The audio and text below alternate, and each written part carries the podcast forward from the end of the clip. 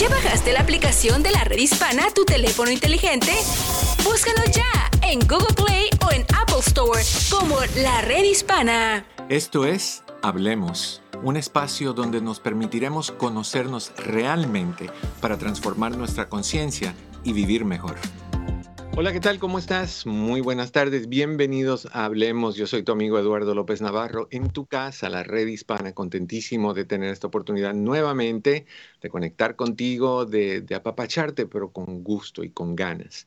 Me encantaría tener la oportunidad de, hablar contigo, así que si quieres, te paso el número de teléfono ya para que lo tengas. Es 1-800-473-7, o perdón, estoy confundido con el, de, resto de la semana. 1-800-473-7.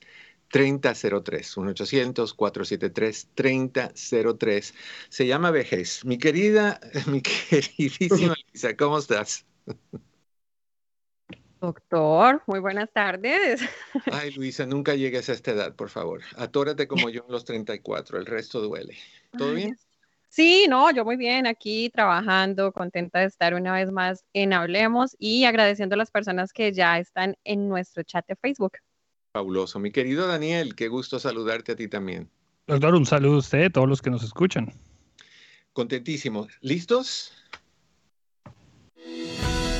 En la prevención está la clave para vivir a plenitud. Esto es Salud al Día con el doctor Eduardo López Navarro. Por más que digan que no, yo sí creo que el divorcio afecta mucho a los niños.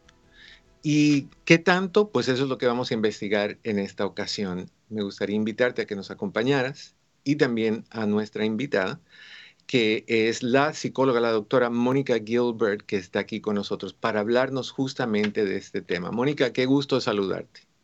Muchas gracias por invitarme. Un placer. Mónica, empecemos con esto. Hay padres que, que están en guerra con mucha frecuencia y se pelean, pero según ellos, los hijos no sufren, los hijos no se dan cuenta porque ellos se pelean en privado, se pelean en el cuarto, se pelean en, el baño, en el patio, pero nunca en casa. Honestamente, si eso sucede, ¿los hijos no se dan cuenta, no perciben la tensión?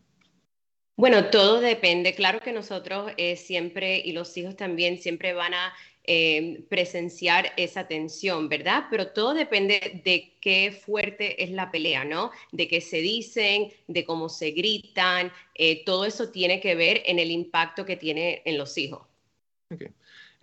yo personalmente creo que, que aunque tú trates de evadir o de tener las peleas en privado, el aire se siente más pesado. Hay más, eh, todo es seco, no hay zapapachos y los hijos de tonto no tienen nada. Entonces saben muchas veces antes que nosotros los papás que hay algo que, no va bien. Ahora, los padres están teniendo dificultad, están considerando el divorcio, lo hablan entre ellos. ¿Cuándo es el momento de hablar con los hijos y comentar lo que se está planeando? Yo creo que el mejor momento de hacer eso es cuando ya uno llega al punto donde dice, bueno, ya, lo vamos a hacer, ¿verdad? ¿Cuántas parejas no conocemos que dicen que se van a divorciar todos los días y nunca llegan a ese punto? Así que este, es cuando de verdad estén al punto que van a firmar los papeles, que ya eh, estén de acuerdo que, van a um, divorciarse, entonces tener esa conversación con los niños. Y muchas las veces los padres que vienen a la consulta mía, por, eh, por ejemplo, no saben cómo decírselo y está bien, eh, pero es importante buscar ayuda, ir a ver a un psicólogo para que los ayude a tener esa conversación juntos. Ahora, nos llevaste a ese punto.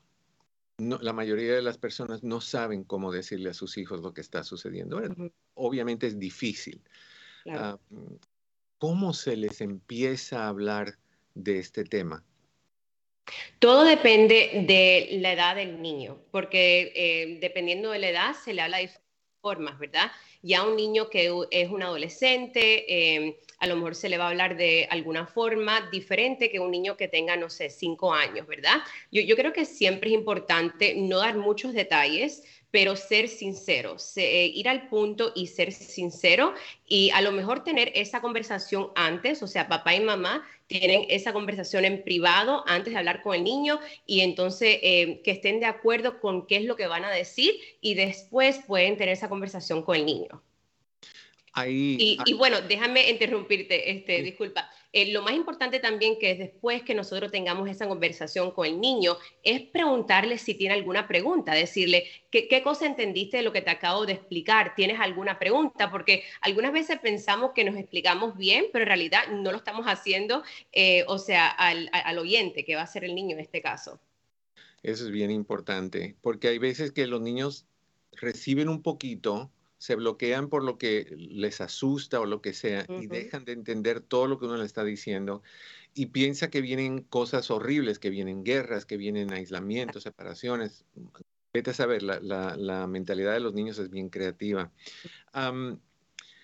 ahora, hay, hay en particular mamás que son muy resentidas con sus parejas porque la pareja generalmente le fue infiel y, la engañó una, dos, tres, cuatro veces, las veces que haya sido. Y dicen, no, pues yo no puedo venir y decir, tuvimos problemas. Yo no puedo decir, hay dificultades. El esposo arruinó esa relación. Mi hijo tiene el derecho de saber que su padre hizo lo que hizo. Buena idea.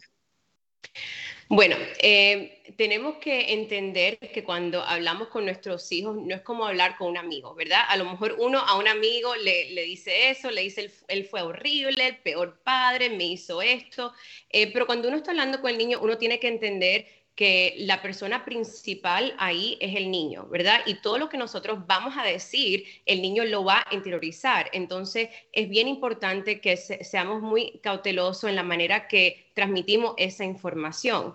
Eh, igual, a lo mejor ahora estamos, eh, o sea, eh, nos duele lo, que nos hizo nuestra pareja, pero a lo mejor en unos cuantos años ya no, pero el niño siempre se va a quedar con eso. Así que si uno se siente así, es importante que primero vaya a hablar con alguien, un psicólogo, un consejero, alguien que los ayude a procesar ese dolor y después puede hablar con el niño.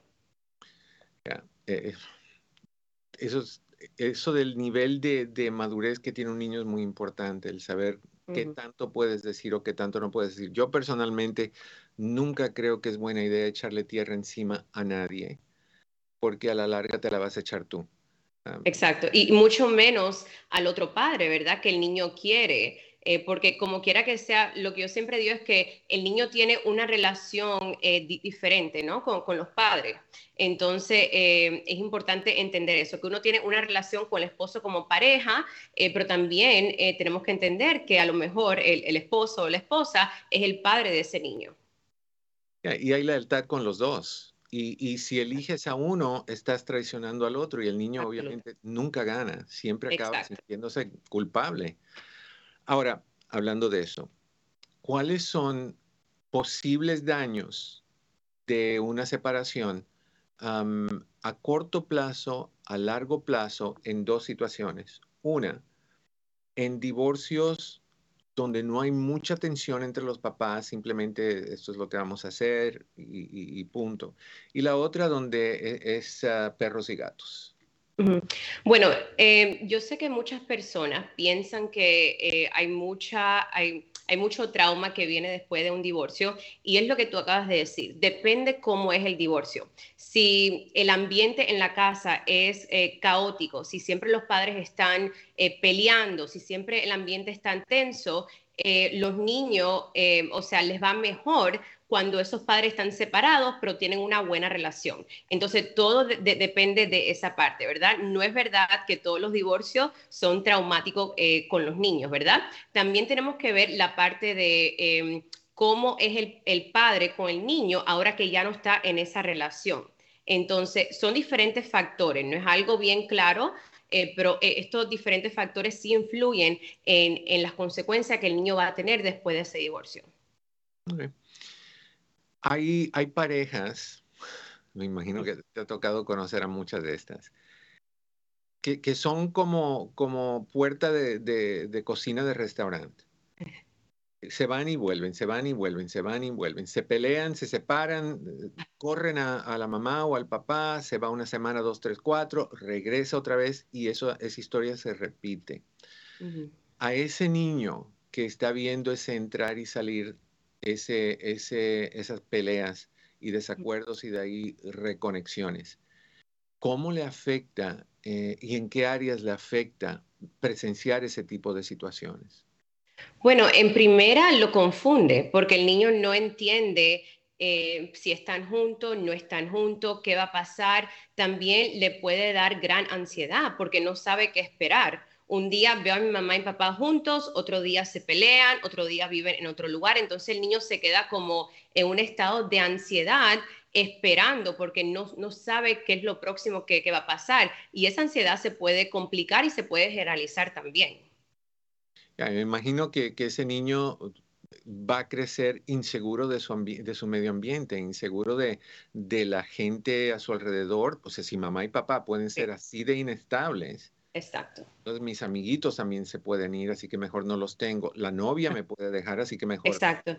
y no, no, solo eso, también la relación que este niño va a tener. Este niño va a crecer, va a ser un adolescente, va a tener una relación. Entonces, lo peor creo que puede pasar es que el niño normalice esta situación. Y cuando, cuando uno normaliza esas situaciones, uno espera lo, lo mismo, ¿no? Lo ve como algo normal, que las parejas son así para todas esas personas que no nos creen o que no me creen cuando yo lo he dicho, tú que eres autoridad lo vas a, aclarar para nosotros.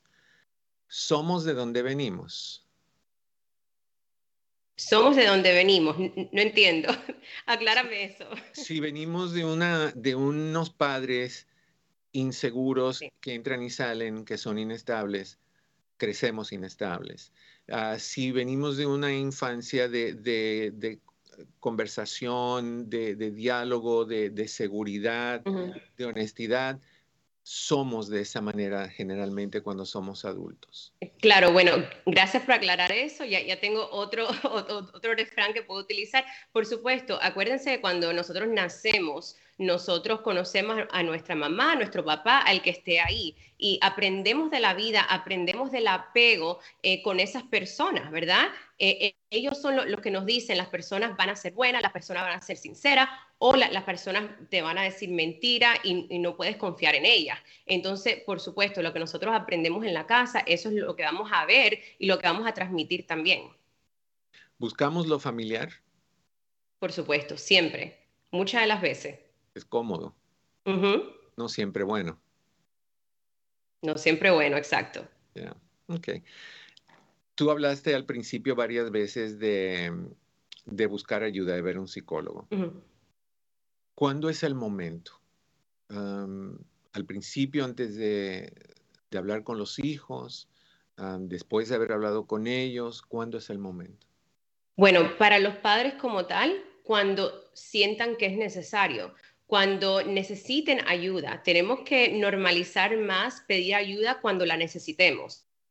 Entonces, si, si piensan que no pueden hacerlo solo, que necesitan ayuda, es importante acudir a un psicólogo. Eh, también cuando vemos que, que, tenemos como mucha rabia eh, y a lo mejor vamos a tomar decisiones o vamos a decirle cosas al niño que no los va a ayudar, ¿verdad? Eh, vamos a hablar mal del otro padre. Esos son los momentos de buscar ayuda.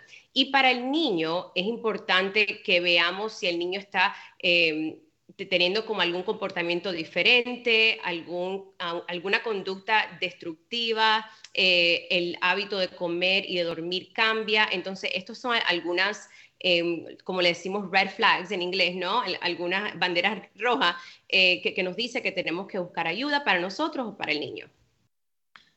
Hay, hay padres, y esta frase yo la escucho muchísimo, si no fuera por mis hijos ya me hubiera separado o sea, que se quedan en una relación, entre comillas, porque no le quieren quitar un padre, una madre a un hijo. Mira, eh, eh, eso es mentira. Eso es mentira. Nadie se queda en una relación por los hijos. Eh, muchas de las veces somos nosotros mismos que no sabemos cómo despegarnos de esa relación porque a lo mejor no hemos vuelto muy dependientes. A lo mejor tenemos, eh, estamos como muy, nos da mucho miedo irnos de esa relación, pero muy pocas veces en realidad es por el niño. yo creo que en muchos casos es el miedo a estar sola en caso de las mujeres, el qué dirán, las presiones de la familia, la religión, es tu cruz, cárgala. Ese concepto arcaico de, otros tiempos donde se veía muy mal que la mujer fuera una mujer separada, una mujer divorciada. El hombre es otro asunto, el hombre... Pero bueno, ese es otro tema para otro día. ¿Cuál es el momento, Mónica, donde uno debe de decir, oye, ya, ya es el momento de, de un divorcio porque ya, ya he tratado X, ya he hecho lo... ¿Cuándo es el momento de tomar una decisión tan severa como esa? Mira, yo soy fan a, los matrimonios y que traten todo lo, que puedan de, de verdad de, salvar el matrimonio, ¿verdad? Em, y, si tienen que ir a un psicólogo, vaya a un psicólogo de pareja. Y creo que uno llega a un punto que ya uno no se lleva bien eh, o a lo mejor que uno ya no quiere estar con esa persona, eh, y, normalmente es un acuerdo, normalmente es un acuerdo, algunas veces no, eh, pero cuando uno ya siente eso y cuando uno ya ha acudido a diferentes cosas y, sigue infeliz, ¿verdad? Porque lo más importante también es uno ser feliz para que uno pueda ser un feliz padre y un buen padre. Y ya cuando uno llega a ese punto, bueno, ya tomar esa decisión. La, el sentimiento de pérdida eh, es afecta dependiendo de la madurez del niño, de la madurez de los padres y cómo manejan el, quitarle a, un hijo la unión de los papás. ¿cómo, ¿Cómo maneja un niño eh, la sensación de estoy perdiendo, estoy perdiendo mi casa tal vez, estoy perdiendo a mamá y papá juntos, estoy perdiendo a papá aquí todos los días? Bueno, sería mentira si yo dijera que el niño no va a sufrir ninguna pérdida, porque por supuesto por el mismo divorcio van a haber pérdidas. A lo mejor ya no van a vivir en la misma casa, a lo mejor ya no van a tener ese tiempo juntos, no van a ir a vacaciones juntas. así que este, sí, va, va, a haber como esa parte de la pérdida. Ahora, eh, el padre se puede, em, puede hacer que, la pérdida sea mínima, ¿verdad? Que todavía siga esa relación con el niño igual de como era antes. Yo conocí a una pareja que, bueno, e, ellos yo le tengo que dar una medalla porque de verdad que lo hicieron súper bien, eh, se mudaron uno al lado del otro y van a vacaciones juntas y son como roommates, son amigos. Ellos me dijeron, Mónica, cuando nosotros antes de ser pareja éramos amigos, así que estamos haciendo lo mismo juntos. Ahora, yo entiendo que eso es eh, dependiendo de la circunstancia y, por qué se separaron, pero bueno, eh, mientras que uno todavía siga de mantener esa relación con el hijo, entonces este, e, e, ese sentimiento de, de, de pérdida va a ser mínima. Hay personas que dicen que ellos están dispuestos a, vivir juntos como compañeros de cuarto, porque económicamente no pueden pagar dos casas, en particular el hombre, que sobre todo en el estado acá de California, pues le toca perder mucho más que le tocaría a una mujer. entonces, eh, se quedan juntos y el acuerdo es, tú haz tu vida, yo hago la mía, dormimos en cuartos separados, tú sal, nada más no me traigas a nadie aquí, yo voy a salir, no voy a traer a nadie aquí ¿Funciona eso? Eh, mira, yo soy cubana, como te dije anteriormente, y en Cuba es igual, o sea, en la casa que, tú naces, más o menos te quedas ahí, no, no puedes ir a otra casa, entonces eso se ve mucho. Eh, y en realidad todo es de cómo los padres manejan esa situación si te funciona a ti, si tú ves que, que, tu niño está, o sea, no está confundido, el niño también entiende que ustedes, eh, o sea, eh, son como roommates y en realidad si no pueden hacer más nada porque no, no tienen el dinero, no lo pueden hacer, eh, entonces este, tampoco voy a decir que, eso le va a crear un, un trauma o algo al niño. Todo depende de cómo lo manejan. Para concluir, llévanos en una secuencia de orden desde el momento en que en una relación ideal, ideal, desde el momento en que nos llevamos mal al momento donde nos separamos y cada uno hace lo que sea que va a hacer. ¿Cuál sería el proceso ideal? Creo que lo primero es si uno ya no se siente feliz en esa relación, eh, a lo mejor acudir a un psicólogo para ver por qué nos sentimos infeliz, si en realidad es algo de la relación, si en realidad es algo de nosotros, eh, ir a un psicólogo de pareja, que es súper importante porque eso los ayuda a ver si la relación se debería mantener o si deberían ya romper esa relación. Y en cuanto ya eh, ustedes eh, se comuniquen, ¿no? El papá y la mamá o, la pareja que sea se comuniquen y sepan que esto es lo que quieren hacer. Eh, hablar con el niño muy, eh, muy sinceramente, pero dependiendo de la edad, no dar muchos detalles.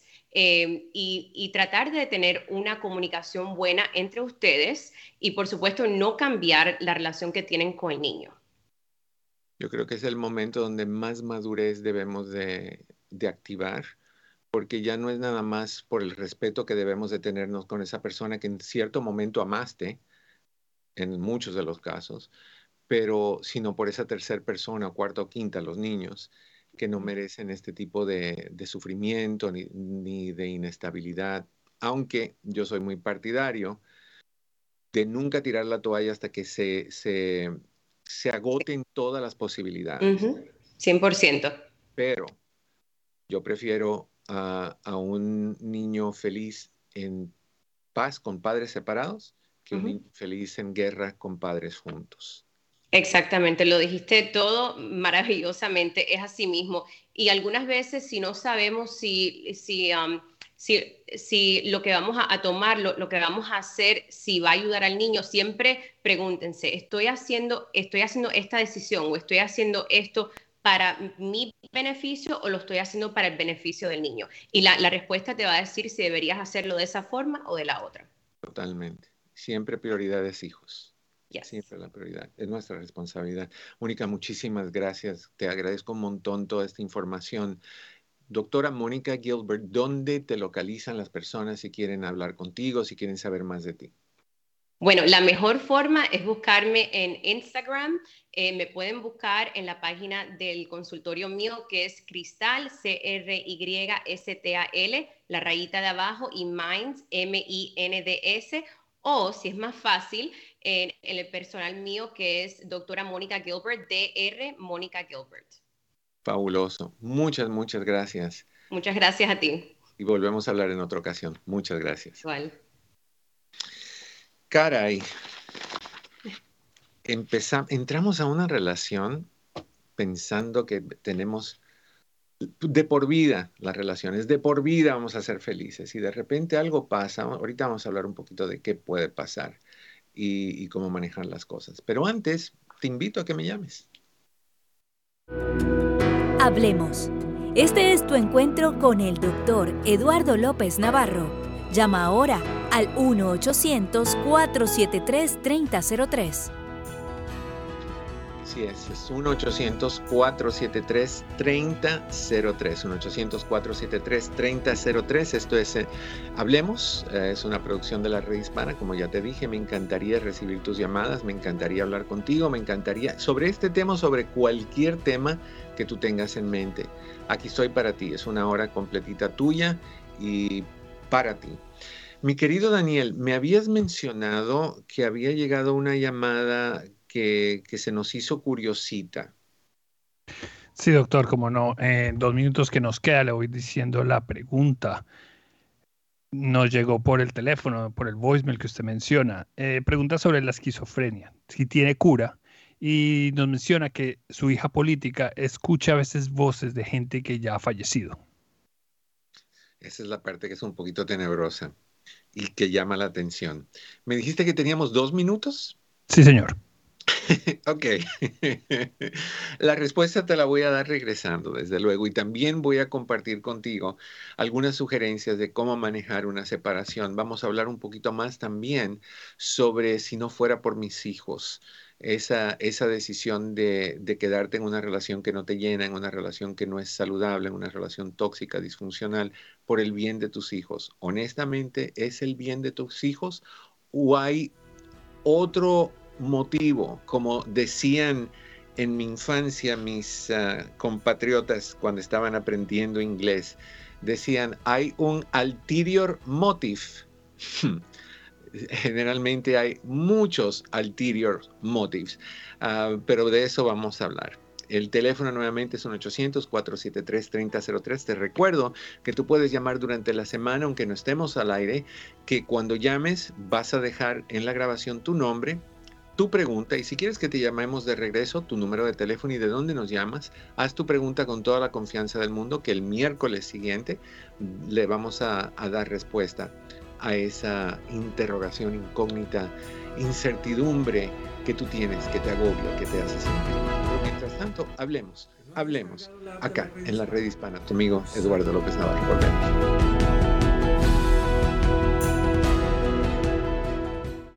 Fuente de salud. Hola queridos amigos, aquí tienes a tu doctor Isabel que quiere ayudarte a ver cómo te puedo aliviar tu estrés. Es importante identificar lo que te provoca el estrés, pero si no es el paso adicional de pensar en qué podrías hacer para aliviarlo, nada va a cambiar. Yo no te puedo dar la solución porque desconozco lo que te genera estrés. Te puedo dar las herramientas. Por ejemplo, ¿qué te causa estrés? Tienes que pensarlo. ¿Qué palabras, personas o eventos te provocan el estrés? ¿Y qué podrías hacer para aliviar tu estrés? Tienes que aceptar tu situación y entonces mirar qué puedes hacer. ¿Por qué te sientes así? ¿Qué es lo que te lo provoca? Y debes ver qué alternativas tienes a tu disposición para disminuir ese estrés que todos sentimos. Más información y recursos en el app La Red Hispana. Un mensaje de esta emisora y de la redhispana.com. La vida es para vivir sanos. Esto es Un Minuto de Salud con el Dr. Shaps. Gusto estar con ustedes. Hemos escuchado muchísimo de utilizar lo que es el agua alcalina para tener un mejor salud en nuestro cuerpo. La buena noticia es que nuestro cuerpo funciona excelentemente bien con un pH específico. ¿Qué quiere decir eso? Que si nosotros metemos mucha parte alcalina o del otro lado la parte ácida en nuestro cuerpo, nuestro cuerpo al momento de respirar y por procesos de los riñones y otras partes del cuerpo puede balancear de una mejor manera esto y no hace ninguna diferencia, al menos que tomamos unas toneladas de agua alcalina. Por eso es muy importante saber que nuestro cuerpo necesita un pH específico y que si nosotros tratamos de cambiarlo por medio de la comida, no es muy funcional. Lo mejor que nosotros podemos tomar es agua natural en estos momentos para balancear esto y muy importante, tener una dieta que realmente tenga todas las cosas que necesita. Hay más información y recursos en el app La Red Hispana. Un mensaje de esta emisora y de la redhispana.com. Actualidades. Quizás tu niño quiere ser entrenador profesional de tiburones o influencer. O tal vez la primera bailarina en la luna. No importa cuál sea su sueño, el cambio climático podría arruinarlo si no actuamos ya. Desastres naturales como tormentas y sequías frenarán la economía y les hará más difícil llevar una vida estable, pero seguimos luchando. Ambiciosos planes climáticos, como el Inflation Reduction Act, están protegiendo a nuestros niños de la contaminación por carbono y clima extremo. Y depende de nosotros que el progreso siga. Únete a las madres de todos lados y prométele a tus niños que votarás como una madre para proteger su futuro. No hay nada más poderoso que las Madres Unidas. El amor por nuestros niños puede definir esta elección. Visita votelikeamadre.com para conocer más. Un mensaje de esta emisora y de la redhispana.com para vivir mejor. Hola, ¿qué tal? Te saluda tu doctor Eduardo López Navarro. Como seres humanos, no podemos ir por la vida sin dormir. No dormir lo suficiente se ha relacionado con falta de líbido y con el aumento de peso, con la hipertensión, con el debilitamiento del sistema inmunológico y con muchas otras complicaciones más. Quiero que sepas que sí hay cosas que puedes hacer para que puedas dormir mejor. Establece una rutina, Crea un ritual para ir a la cama tomando un baño o una ducha caliente antes de ir a dormir y luego leyendo un buen libro o escuchando música relajante. También puedes hacer ejercicios de meditación y o de respiraciones relajantes. Estas sugerencias lograrán que puedas disfrutar de una rica noche. Recuerda que querer es poder. Por muy difícil que se te haga lograr dormirte al principio, con la práctica tu cerebro cederá y lograrás dormir. Hay más información y recursos en el app La Red Hispana. Un mensaje de esta emisora y de la redhispana.com.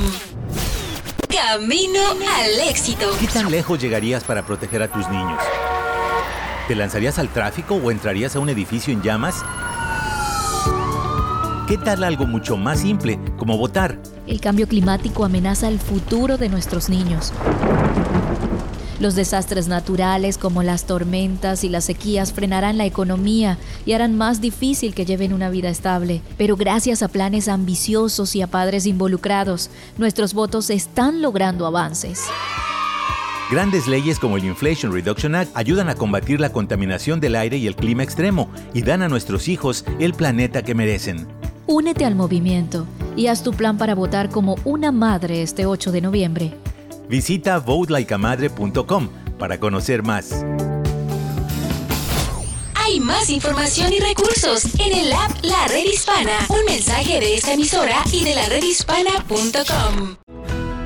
Conoce las herramientas para mejorar tu vida. Hablemos con el doctor Eduardo López Navarro. Soy tu amigo Eduardo López Navarro y este es tu casa, esta es la red hispana, contentísimo de que estés con nosotros. Es momento de que hablemos las consecuencias de pelear frente a nuestros hijos.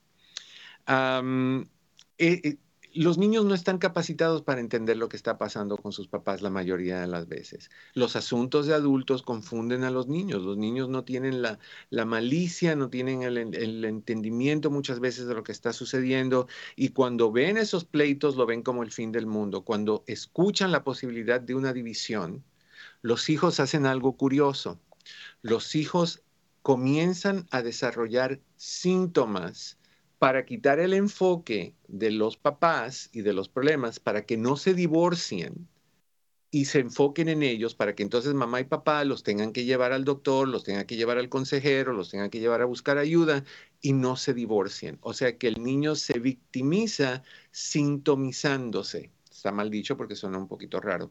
O sea, creándose él mismo los síntomas para distraer la posible, la posible ruptura. Y eso es dañino para los niños. Cuando están llenos de, de, confusión, los niños tienen miedo, tienen tristeza, tienen enojo, tienen frustración. ¿Por qué miedo? Porque mamá y papá son las dos entidades más estables en la vida del niño y están a punto de perder esa estabilidad. Tienen que tener terror. ¿Qué va a pasar? ¿A dónde me voy? ¿Con quién me voy? ¿Cuándo los voy a ver? ¿Voy a tener amiguitos? ¿Me voy a tener que cambiar de casa? Y, si ahí lo tienes brincando de casa a casa, una semana así con uno, una semana con el otro, horrible, horrible los daños que le causa a los niños. Tristeza porque está viendo a mamá y papá agrediéndose y maltratándose, insultándose y no hablándose y a veces golpeándose y y, a veces hablando mal uno del otro con el niño. Eso da tristeza. Enojo porque el niño siente que es su culpa. Siente que es algo que está haciendo él que está causando estos, estos problemas en mamá y papá. ¿Y por qué frustración?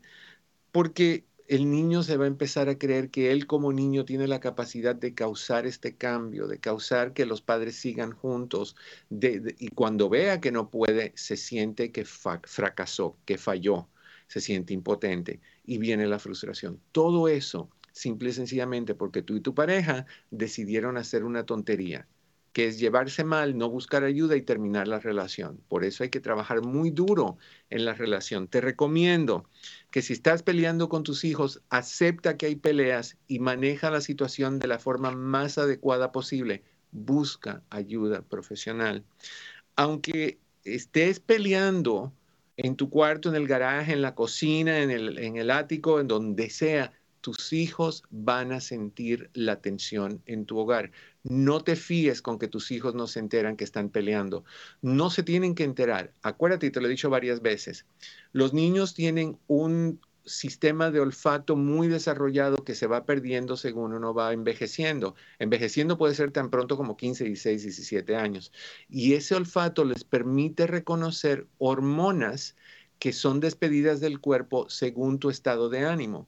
O sea que el niño honestamente se huele cuando estás triste, se huele cuando tú estás deprimida, se huele cuando tú estás enojada, porque huele la hormona y su cerebro la reconoce y la identifica. Nosotros ya no porque perdimos esa, esa capacidad según fuimos creciendo. ¿Por qué lo tienen los niños? Porque los niños dependen de ese olor para identificar si el pecho que se le está acercando es el de mamá para que venga la comida, para identificar si están con alguien que los hace sentirse seguro o no. Es una forma de sobrevivir. Número tres, ah, no traigas a tu hijo a tu lado, no uses a tu hijo como un arma en contra de tu pareja. Es hijo de los dos por decisión tuya, nadie te obligó a, obligó a meterte con fulanito o menganita.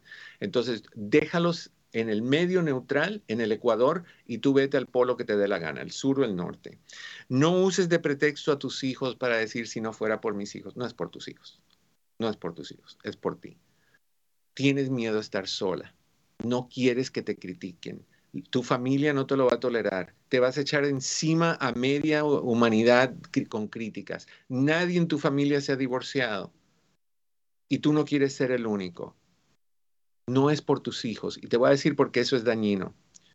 Porque si tus hijos crecen pensando que tu infelicidad es por ellos, que tú peleas por ellos, tú vas a crear hijos traumatizados, que se van a sentir responsables por tu infelicidad.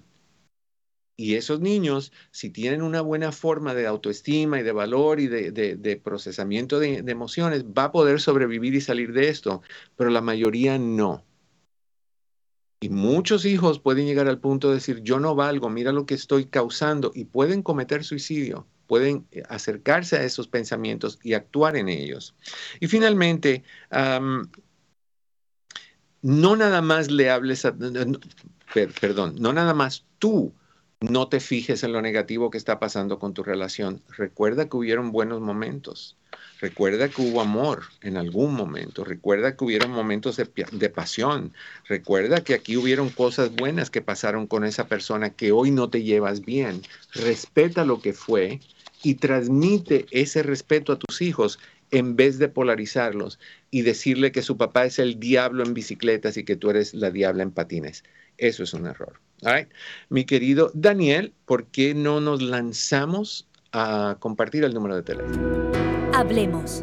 Este es tu encuentro con el doctor Eduardo López Navarro. Llama ahora al 1-800-473-3003. Y me encantaría poder hablar contigo si tienes una pregunta, si tienes un comentario, si pasaste por eso, si vienes de papás que, que hicieron esto, que hicieron drama, que se separaron, y, lo peor de todo, que, yo veo tantas veces, tantas veces, en la separación de entre los padres, y aquí discúlpeme caballeros, pero al pan pan, se divorcian, se pelean y se van y no vuelven a conectar con sus hijos. Como que el ser padre o madre es dependiente de solo si estás con la otra persona. O sea, que a tus hijos no los quieres, que tú quieres a tus hijos, los soportas porque son el producto y el resultado de esa relación. Pero cuando la relación se acaba, se borra todo lo demás, incluyendo tus hijos. La mayoría de las personas que hacen eso son hombres, tristemente. Entrevisto a personas todos los días en términos de, de háblame de tus papás y cosas así.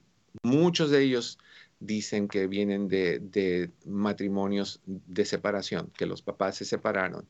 Cuando le preguntas, ¿tienes contacto con los dos? Te dicen no. Y de ahí, si tú quieres hacer de Walter Mercado que en paz descanse o del niño prodigio de quien tú quieras, te pones las manos en la, en la sien y mueves la cabeza con los ojos cerrados y dices, tu papá está ausente, ¿verdad? Nunca ha estado en tu vida. Y te van a decir, ¿cómo sabes? ¿Cómo sabes? porque es muy típico para nosotros los hombres desaparecer, buscar otro tintero donde mojar la pluma, crear otro hogar y olvidarnos de los que fueron, hasta que ya eres viejito y necesitas ayuda económica y necesitas dónde vivir y quién te compre una silla de ruedas o quién te lleve al médico. Ahí sí te acuerdas de todas las generaciones de niños que engendraste. Ahí sí no hay drama, ahí sí te acuerdas.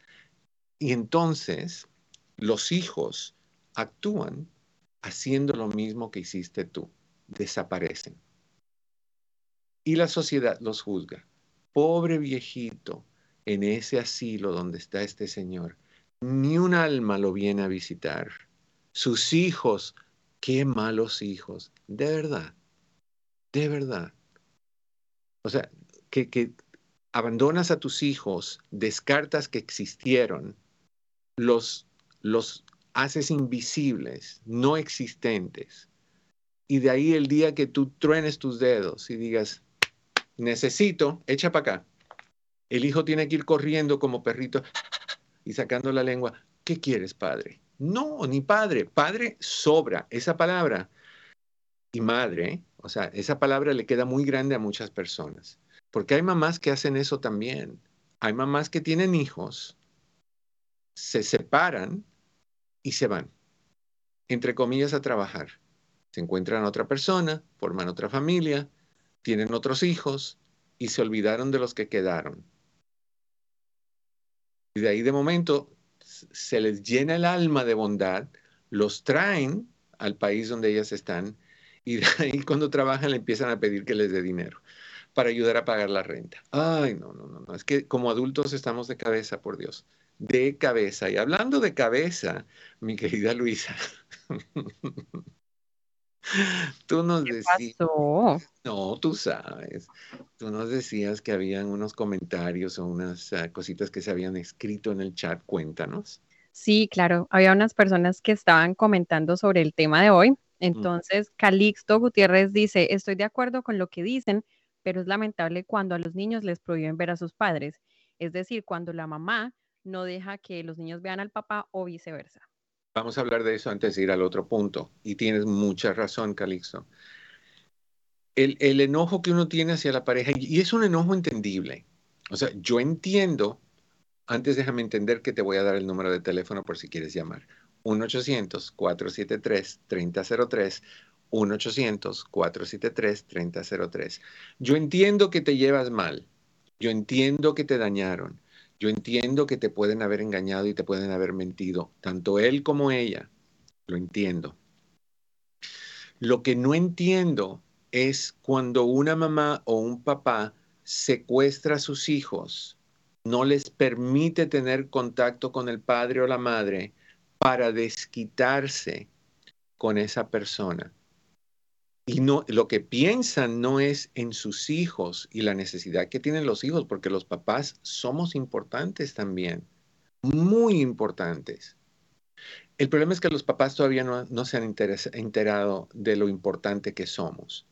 la mayoría piensan que lo único que importa son las mamás y que ellos, y yo creo que eso tiene que ver con el hecho de que nunca estuvieron dentro del vientre del padre y el Padre no sabe cómo se siente tener dentro de ti una vida que tú ayudaste a crear. No se hizo por Inmaculada Concepción, se hizo por un acto de amor. Sé que pensabas que yo iba a decir otra cosa. Se hizo por un acto de amor. Tu hijo o tu hija es un producto de, de un acto de amor. Y tú no puedes tomar ese producto de un acto de amor y convertirlo en una bomba atómica, en un torpedo, en una lanza, en una, en una bola de cañón, no puedes convertirlo en eso en contra de tu pareja. ¿A ti qué te importa? Si, si, tu pareja, ¿por qué te tienes que desquitar con tu pareja? Si el peor castigo que le puede pasar a tu pareja es perderte a ti. O la mejor bendición a veces. Pero ¿por qué tú quieres desquitarte con tu pareja? No funcionó, te perdió te perdió, te tiene que pagar dinero. Si llevas más de 10 años casada con él, te va a tener que mantener hasta que te cases. Y tú sabes que no te vas a volver a casar otra vez porque tú quieres que te sigan manteniendo. Entonces, ¿cuál es el problema? ¿Por qué tenemos que meter a los niños? ¿Por qué tenemos que usarlos en contra de, de nuestras parejas? ¿Por qué tenemos que desquitarnos con los hijos? ¿Por qué tenemos que arruinarles sus vidas? ¿Por qué tenemos que hacerlos elegir lados? ¿Es soy yo o tu papá? Pues mira, si, un, si mi madre o mi padre me dijeran soy yo tu papá, yo no elegiría a ninguno de los dos. A ninguno de los dos. Yo le diría a mi abuela, mi tía eh, Petronila y, y mi tío Fefo, con ellos me voy. No tiene sentido. No tiene sentido. Nunca, jamás en sus vidas utilicen a un niño en contra de su pareja. Nunca le quiten a ese niño la libertad de ver a su mamá o a su papá todos los días si es del todo posible. La corte te va a decir que un fin de semana sí, un fin de semana no para los papás, que es triste. Yo no quiero ni pensar si yo estuviera en una relación y mi pareja y yo nos separamos y me dice ella que yo no puedo tener acceso a un hijo, tenga dos piernas o cuatro piernas, o que sea pulpo, que tenga ocho. No, Eso sería para mí lo peor que me puede suceder. Yo quiero ver a mis hijos diariamente. Yo quiero poderlos recoger de la escuela si del todo posible. Y si ella también lo quiere hacer, pues una semana los recoges tú, una semana los recojo yo. no tengo que venir a la casa de la ex o del ex. No, no, no, para nada. Me los llevo, me los llevo a mi casa si es que tengo una, me los llevo al parque, me los llevo a comer, me los llevo a, donde sea, me los llevo, pero quiero estar con ellos. Porque el tener a tus hijos pequeños es temporal. Crecen rapidísimo y llega un punto donde ya ellos no van a querer estar contigo, van a querer estar con sus amigos o con sus novias o con sus novios o con, sus, con su gente y se van a ir a la universidad y van a estudiar y van a crear su hogar y tú no vas a estar ahí. Nunca le quites a tu pareja el derecho de estar con sus hijos, nunca le quites a tus hijos el privilegio de vivir y compartir con los dos, cuando del todo posible juntos en una misma casa. Cuando no se pueda porque hay mucha inmadurez y mucha tontería y mucha ridiculez, entonces todos los días los papás tienen la decisión de estar con sus hijos. No planees mudarte para otro estado, eso es ridículo. si tú te mudas para Washington, D.C. y ella se queda en Los Ángeles, no esperes que se van a encontrar en Wisconsin. No, no, no, esto no es como entre Los Ángeles y, y Downey. No, no, no. Así no. Una explicación un poquito larga a la pregunta, mi querida Luisa, pero tú sabes que a mí se me suelta la lengua y no hay quien me pare. No, pero era un comentario muy válido y valía la pena profundizar. Total. ¿Qué más nos dicen en el chat? Bueno, tenemos a Ari Armendariz, nos dice, lo más hermoso son nuestros hijos y haremos todo por ellos. sí, dime, Dime, No, ya, cuéntame. No, lo que te iba a decir es que lo he dicho varias veces, pero vamos a recalcarlo. Lo dijo la doctora hace un momentito, ah, la doctora Gilbert. Eh, cuando uno es soltero, lo importante es yo. Yo necesito, yo quiero, yo elijo, yo, yo, yo, yo, yo, yo, yo, yo, yo. Somos yoístas hasta más no poder. Cuando nos casamos, tenemos que entonces cambiar. La prioridad se convierte en el nosotros. Somos nosotristas uh, o nosotristas, no, eso suena feo, nosotristas. Tenemos que empezar en nosotros como prioridad, yo como secundario. Cuando traemos hijos al mundo, es hijos principalmente, nosotros secundariamente y yo en, tercer nivel. Tiene que bajar de esa manera. Los hijos son tu, um, prioridad, tus hijos son tu responsabilidad, cuidar, proteger guiar, amoldar, a en, eh, eh, enseñarles, apapacharlos, amarlos, disciplinarlos, corregirlos, no abusarlos, no maltratarlos, ese tipo de, de, situaciones. No quiero que, que, lo miren de esa manera. Ok. ¿Algún otro comentario, mi querida Luisa? Sí, tenemos uno de Alma, dos más. Uno de Alma Aguirre dice, es como si los hijos fueran una cadena y cuando llega la separación, los hijos quedan como los eslabones perdidos porque los padres los olvidan o a veces los utilizan como armas vengativas. Exacto, y es lo que dijimos hace un ratito atrás. de repente, aquel que debe de ser prioridad, que es tu hijo, se convierte en, el arma, en, en la manipulación, en tu, es tu escudo para protegerte. Yo no voy a permitir esto porque mi hijo no necesita esta inestabilidad. No, y, cuidado, porque una de las cosas que dicen es, nunca jamás se te ocurra presentárselo a tu nueva pareja. ¿Por qué no? Mientras el hijo sepa, papá es libre, mamá es libre, Papá tiene derecho de conseguirse otra persona, mamá tiene derecho de conseguirse otra persona. Ahora, si van a cambiar de pareja como volteamos la página de un libro, ya es otro asunto, ya eso es tóxico.